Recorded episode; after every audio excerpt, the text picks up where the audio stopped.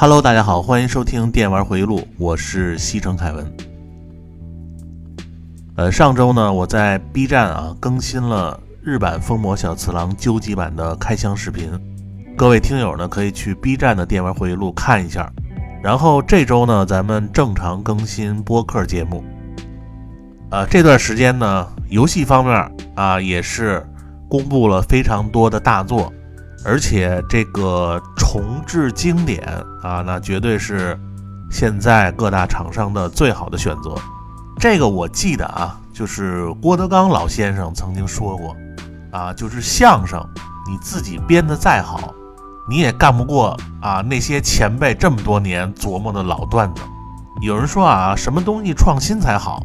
但是以现在这个文化艺术的趋势啊。我觉得啊，基本上好的东西啊都做的差不多了。你像电影、音乐啊，好的镜头、情节、故事啊，音乐的旋律都已经有了。反正这些东西啊，如果你在这个基础上再创新，那真的是一步一冲天。所以用现在的技术水平去做以前的经典作品，比你去研究一个全新的游戏。啊，更容易激发那些电子阳痿的玩家。你像就我了解啊，呃，电玩回忆录的微信群这帮人，大部分都是电子阳痿啊，新游戏没时间玩，也没有精力去玩。有的呢，买来以后还会看别人的通关视频，就代表自己已经通关了。基本上玩的还都是几十年前的游戏。但是你像最新公布的啊，生化四。重置版《寂静岭二》重置版啊，这些大作，那帮人可能会亲自玩一下啊，因为他这个感觉就不一样。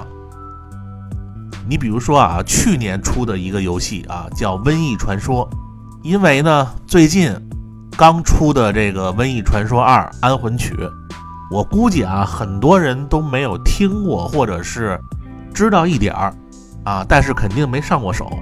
就这个游戏啊，虽然它从去年的一代开始，它不是一个三 A 大作，但是它的这个游戏的故事情节、人物以及它这个精美的画面啊，都是直逼三 A 的水平。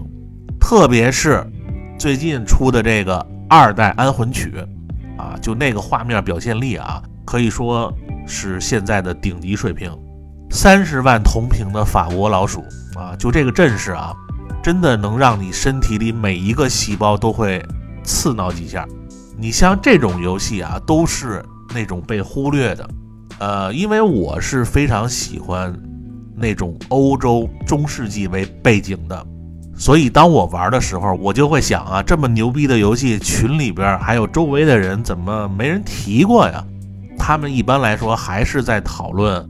最后生还者什么魂系列啊，星际一，还有掌机的那些游戏，就很少有人说啊，今天玩了这个瘟疫传说太牛逼了，现在都沉浸在十四世纪的这个游戏世界里，所以这个呢，就是一个完全被低估的一个新的 IP。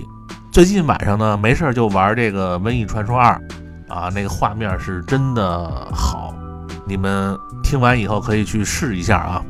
当然，这个游戏啊，相比《生化四》，还有什么《寂静岭二》，那那两个是真大哥啊，这个还是弟弟。因为《生化四》是我玩过《生化危机》系列里最好的《生化危机》，《寂静岭二》也是我玩过《寂静岭》系列里最好的《寂静岭》。所以说，这两个游戏重置版啊，我真的是有点等不及了。如果要再来一个 PS 五啊，恶魂水平的《血缘》重置版。那就直接就乐晕了，所以这两天我就玩这个生化八的 DLC 啊，解解馋。最新的生化八 DLC 罗斯魅影啊，做的也是非常不错。我就说啊，生化八里做的最好的两个场景，一个蒂米特雷斯库城堡，还有一个就是四大贵族里的唐纳贝内文托的老宅，这两个元素。不能浪费，还真的在 DLC 里又被好好的利用了一下，再加上第三月间视角模式和这个佣兵模式啊，它这三合一啊还是挺值的。哦，对，还有一个就是电脑上啊，微软要出的这个《神话时代决定版》，也同样让人激动万分。我现在觉得啊，这个即时战略，也就是微软能够给它发扬光大。相比战神五，我对战神五真的不是太期待。反正它现在这种模式啊，我真的觉得比魂系列要差远了。还有一个啊，COD 十九战役部分做的是真不错，画面那绝对是现在这个游戏水平的顶点啊。我保证你玩完它这个战役模式啊，就特别想看那种师爷和龙哥那个年代的枪战片儿啊。师爷就是指的施瓦辛格啊，龙哥就是史泰龙。因为我前一段时间呢，呃，陆陆续续啊一直在玩这个《孤岛惊魂六》，我想把这个游戏给白金一下啊，我就不理解好多人说这代没劲，我不知道你们是真的玩过还是没玩过。我觉得《孤岛惊魂六》是整个系列里做的最好的一个。你别一上来又说这个什么三代最好，但是六代那绝对在各个方面都远超三代。可能是我八十年代看这种丛林战啊，或者是游击队、敢死队的录像带看多了，我就觉得啊，这个六代真有那种八十年代啊丛林战电影的那种效果。而且我特别喜欢育碧，他做游戏啊，他这个游戏设定每次都会有一个特别有个性的反派 BOSS 啊。我觉得《孤岛惊魂》系列里所有的反派都是有追求的，不是那种单纯的傻打傻狠的那种反派。然后再加上每个系列这个反派手下都会有三到六个不同特点的头目。我就会觉得这种设定啊特别吸引你玩下去，不知道有没有和我这感觉一样的听友啊？所以我那天在网上看啊，这个玉璧说，因为这个六代好多人说没劲，所以七代呢要改成这个网络模式，不知道是不是真的啊？我就特别想跟这个玉璧说啊，呃，即使你做的这个地图再大。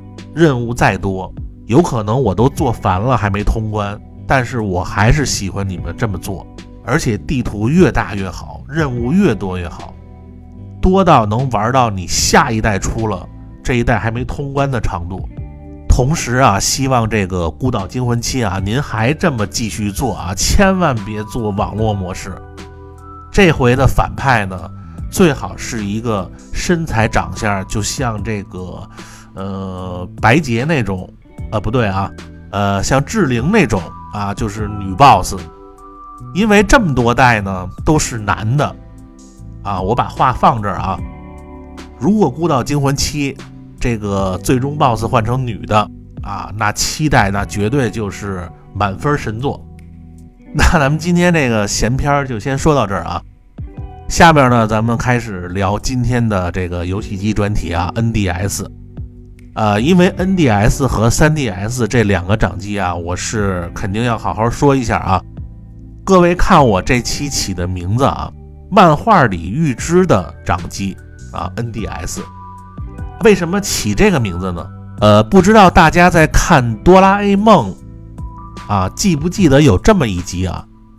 在四十五卷短片里，第三十三卷有一个叫。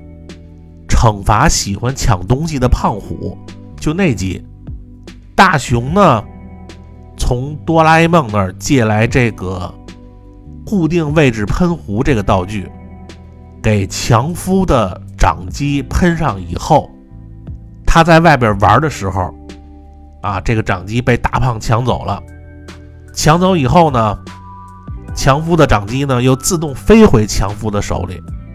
大家可以看这个文案区的图啊，这个小夫手里拿的掌机就是上下屏的 NDS 或者是 3DS。呃，那集漫画呢是 NDS 发售二十多年前画的。之前有一个国外的帖子就说过，说这个藤子老师啊，坐着这个时光机去二十一世纪买的 NDS，然后回来画的。当然，最早这个呃任天堂的 Game Watch 啊，这个就做过上下屏的掌机。当时我爸出差啊，带回过一台大金刚的双屏 Game Watch。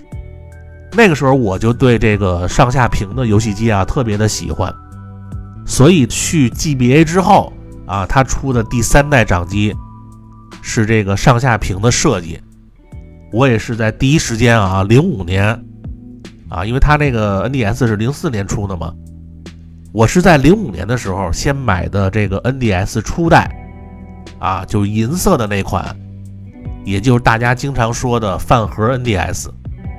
因为它这个外形啊，合起来非常像饭盒。呃，最开始呢，这个饭盒是没有破解的，游戏呢也不多。我当时呢是给女朋友买来玩这个任天狗，还有自己玩的一个游戏就是新超级马里奥兄弟。因为零五年的时候呢，我还是呃玩那个以主机和电脑为主。啊，那个时候主机是 PS 二的天下，啊，正好是 PS 二后期啊，这个大作如云的时代，所以掌机呢一直都是女朋友在玩。然后 NDS 的机能呢，这个咱们节目里就不说了啊，我这个节目是以说感受为主，技术参数这些方面网上都有，呃，我就主要说一下我对 NDS 的感受。呃，买来以后。啊，就这种上下屏的游玩方式啊，我觉得是非常有意思。特别是这个触控笔在游戏里的各种用途，会让你觉得啊，呃，在掌机上还能这么玩儿啊。你就拿任天狗来说啊，就完全是展现 NDS 游戏性的一个游戏。这个里边的小狗呢，你可以通过喊它的名字，把它叫到你跟前儿。然后呢，还可以教它握手等各种动作。呃，我女朋友呢，就当时特别喜欢外出遛狗，还有和这个小狗呢玩这个飞盘。有的时候就这个游戏啊，它可以玩半天。呃，就这个任天狗的游戏性能啊，你现在可能觉得很一般，但是在零五年的时候啊，十几年前，你能在这个。掌机上体验这种乐趣，相信只有当时玩过的才能深有体会。而且我一直都在说啊，现在的 NS 那都不叫掌机。你别看现在老老少少都在玩 NS，我就认为 NS 不如 NDS 和 3DS，并不是说游戏或者画面。呃，作为掌机，最起码您带出去啊，这个手拿着不累，大小适中，你可以从这个裤兜里拿出来的，那叫掌机。你再看看现在 NS 啊，裤兜里是放不下了，你必须从这个包里拿出来啊，一大套，跟一大卷煎饼一样。还有那个新出的 SD 啊，那个跟坐地炮一样啊，这个。那躺床上拿手里，过一会儿你就得换一姿势。你就算 NBA 那卡尔马龙那大膀子，躺床上玩这个 SD，他玩一会儿那也受不了。而且 NS 最逗的就是还和这个北斗神拳联名弄一个减肥健身的那游戏啊。其实您真应该出一个，就是加重版的北斗神拳专用的健身 NS。啊，这样你用手玩的时候，那就是锻炼啊。然后最后剑四郎还可以说一句“你已经瘦了”啊的经典台词。所以呢，这个掌机啊，并不是说你这个画面要多好，屏幕要多大，而是便携性要好，这个是第一位，然后才是游戏性和超长的待机时间。满足这三点，那才是真正的掌机。你看，NDS 和 3DS 都是满足这些条件的。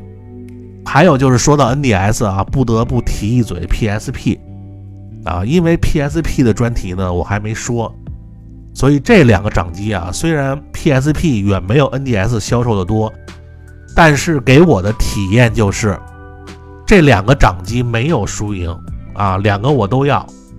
PSP 从我看到它的时候，感觉就是两个字儿：高级啊，各种前卫的设计和功能，都已经让我觉得它超越了一台掌机的范围。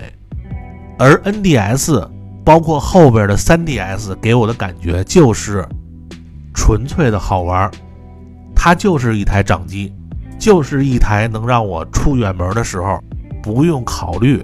就带上 NDS 的地步，呃，而且之后我买的 NDSL，我当时还问那个老板，我说这个掌机的质量怎么样？那老板还反问我呢，除了按键有的不灵以外，见过 NDS 有坏的吗？他这话其实说的是真的，反正我身边同学朋友有 NDS 的，还真没听说这掌机有问题。啊，都是通过各种玩命的这个玩和搓，这个按键有不灵或者是不好使的情况，所以你别看这个任天堂，它这个游戏机的材料让人觉得特别廉价，玩不了多久。但是 NDS 真的是质量太好了，我现在的那些 NDS 和 3DS，一年前充的电，现在你开机还是电量满格。还能玩好多天，就凭这一点，你别的掌机你服不服？而且有很多这个 NDS，你玩的时候，你可以单手去玩，真的一点都不累。我现在出门走到哪儿，车里都会带一台 NDS 或者 3DS。呃，就你停车等人的时候，啊，你可以打一把这个高级战争，啊，然后或者整把这个节奏天国。这些游戏都能让你迅速的投入进去，不像我要玩什么三 A 大作啊，呃，玩之前呢还需要做一些准备。你比如说啊，骗老婆回娘家，还有呢就是把手机关上，安排上各种的饮料还有零食啊等等这些准备工作。但是 NDS 的这些游戏呢，你随时你都可以开始。呃，因为我不太喜欢玩手机上的游戏，所以呢，一般出门呢，我肯定是要考虑这个待机的时间，而且这个游戏的手感和质量都必须有保证，那就必须得是 NDS 和 3DS，特别是啊后期出的破解版，就一个 SD 卡里可以存百来个游戏，再加上各种的模拟器。那玩 NDS 肯定要比在手机上玩要舒服多了，呃，然后 NDS 的游戏呢，我还是要说一下啊，就是我自己选出的，呃，NDS 的十大排名游戏啊，但是因为这个 NDS 上的经典游戏太多了，我觉得比 GBA 还要多，所以呢，我把自己认为在 NDS 上玩的最多的。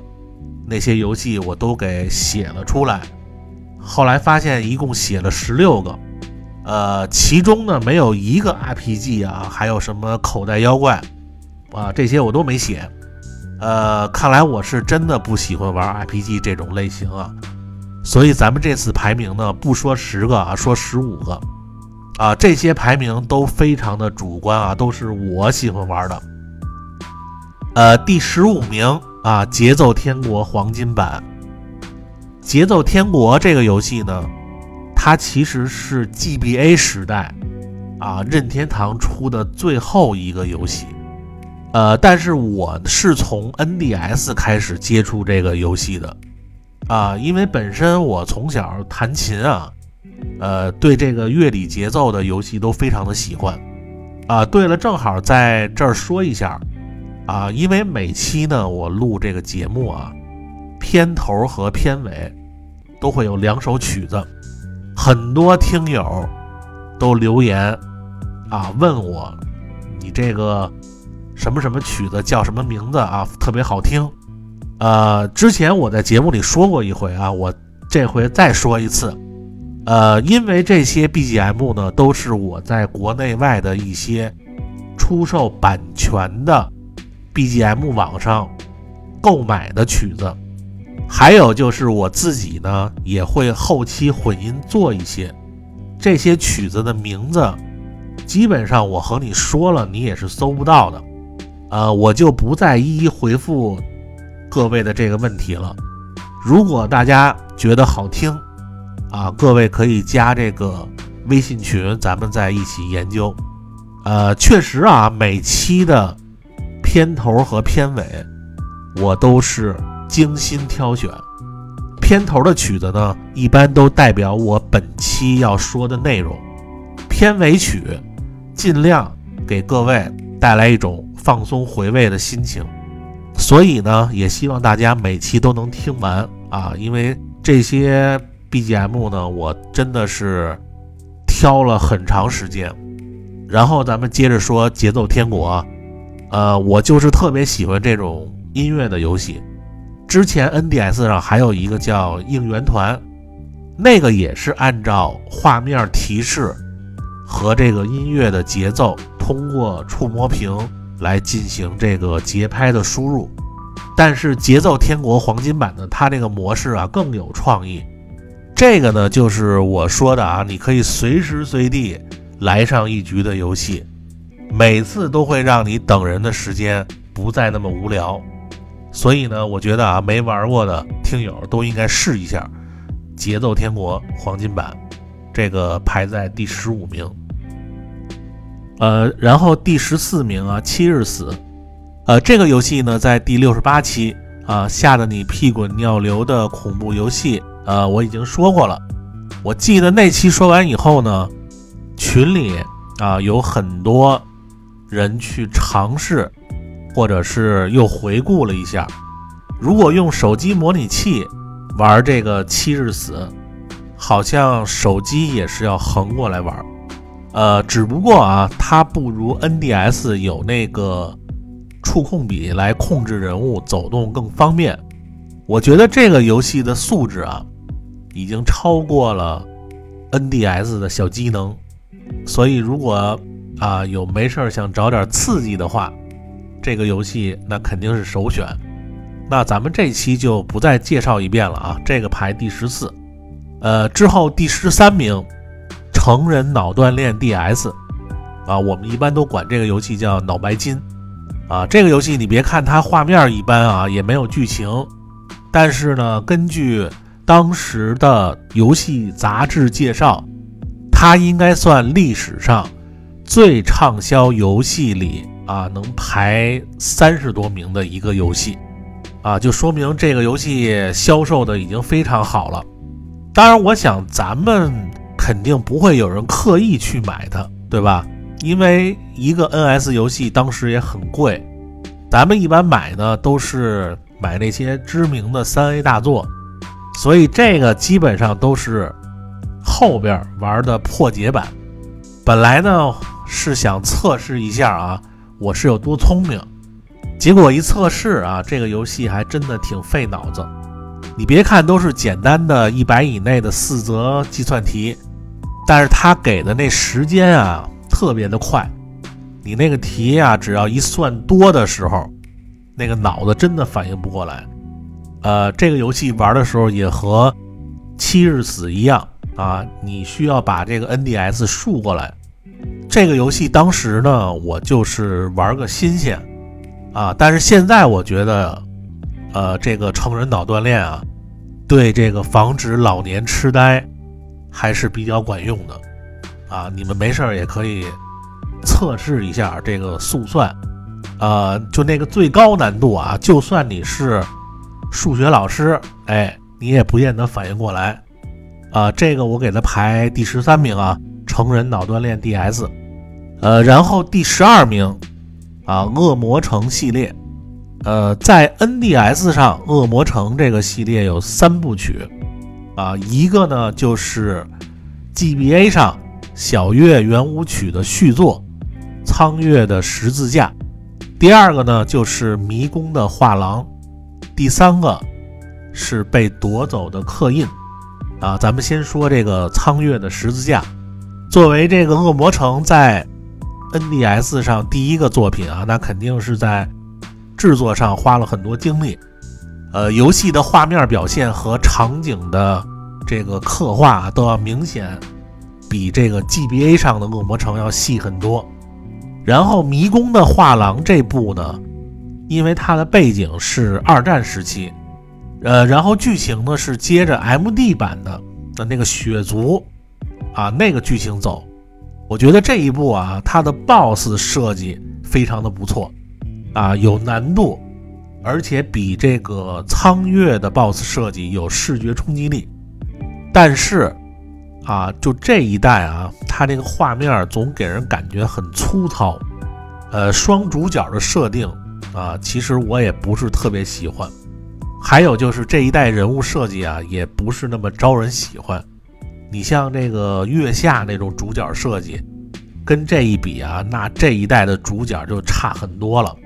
最后一个，这个被夺走的刻印，呃，是一个有很多创新的 ARPG 式的恶魔城，呃，因为它这一代呢，那个地图变大以后啊，需要你去各个区域自主探索，耐玩度呢也是三部曲里最好的，而且二周目开始。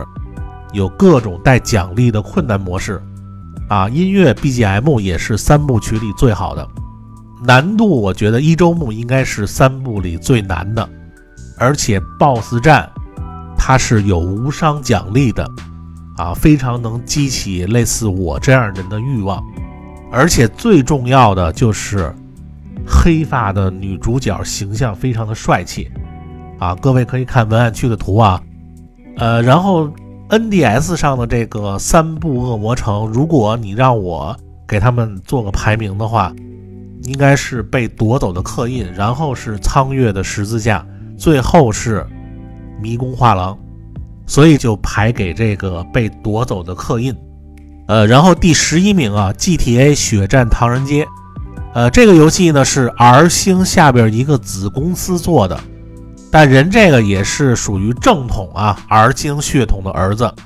我记得当年看到这个消息的时候啊，谁都怀疑是不是看错了，因为 NDS 上能出 GTA 的游戏，而且他们还宣传，就是说能让你玩到和主机上一样爽的 GTA，所以所有人都表示怀疑。但是当这个游戏出了以后啊，真的是这个。公司的制作人啊，应该是经常玩这个成人脑锻炼 DS，就是你能想到 GTA 里经常用的点，他都用最聪明的方式在 NDS 里展现。由于这个 NDS 机能不足，他呢就用这个俯视的模式，交易动画和细节操作呢也改成了用触摸屏。来操作放大细节的玩法，然后这个游戏呢还有 PSP 版，但是要比 NDS 要差不少。主要呢就是因为不能触控，还有就是它的背景音乐啊、人物对话，让整个游戏呢中国风非常的明显。呃，里边的音乐电台呢基本上都用这个古筝、二胡这些曲子来表现。而且整体游戏在 NDS 上运行非常的流畅，还有就是流程也不是很短，你要百分百的完成度啊，也得需要几十个小时。呃，反正我是非常喜欢这个游戏在 NDS 上，呃，没事儿呢就会来上一把，看看这帮黑帮大佬之间啊可笑的对话，还是非常有意思的。呃，那咱们今天呢先说这五个啊。呃，然后下期呢，再把后边十个呢再排一下。呃，NDS 你别看它个头小啊，这个游戏是真的好玩。呃，那么节目最后呢，还得感谢一下啊上期打赏的听友。首先呢，还是这个首长稼轩啊，一直带头支持电玩回忆录，一直带头卷这个群里人每天健身啊，非常够意思这哥们儿。还有就是这个听友啊，转角九四二。呃，现在也是每期必打赏啊，非常的感谢。还有就是真小气鱼这位老听友也是啊，最近几期都有在打赏。呃，最后三位呢，一个是小贝，还有今夜要睡你，还有一个雨夜微蓝啊，多谢这三位新听友的支持啊！再次感谢以上各位听友的支持和金币。啊，大家收听完本期节目以后呢，别忘听完顺手在专辑那儿啊，就是你在喜马拉雅搜这个电玩回忆录，出现那个蓝色的专辑，评一个五星好评。还有就是新的听友，请点一下订阅关注。呃，因为我看我这节目啊，订阅数和人数是不成正比，还有很多人没有点。为了加快这个更新速度啊，请务必下手操作。那咱们各位听友啊，听完这期节目呢，你就可以去 B 站啊搜一下这个最新的电玩回忆录视频节目。咱们下期呢继续聊这个模拟游戏的世界第二期。感谢各位收听本期节目。啊，那咱们下期再见，拜拜。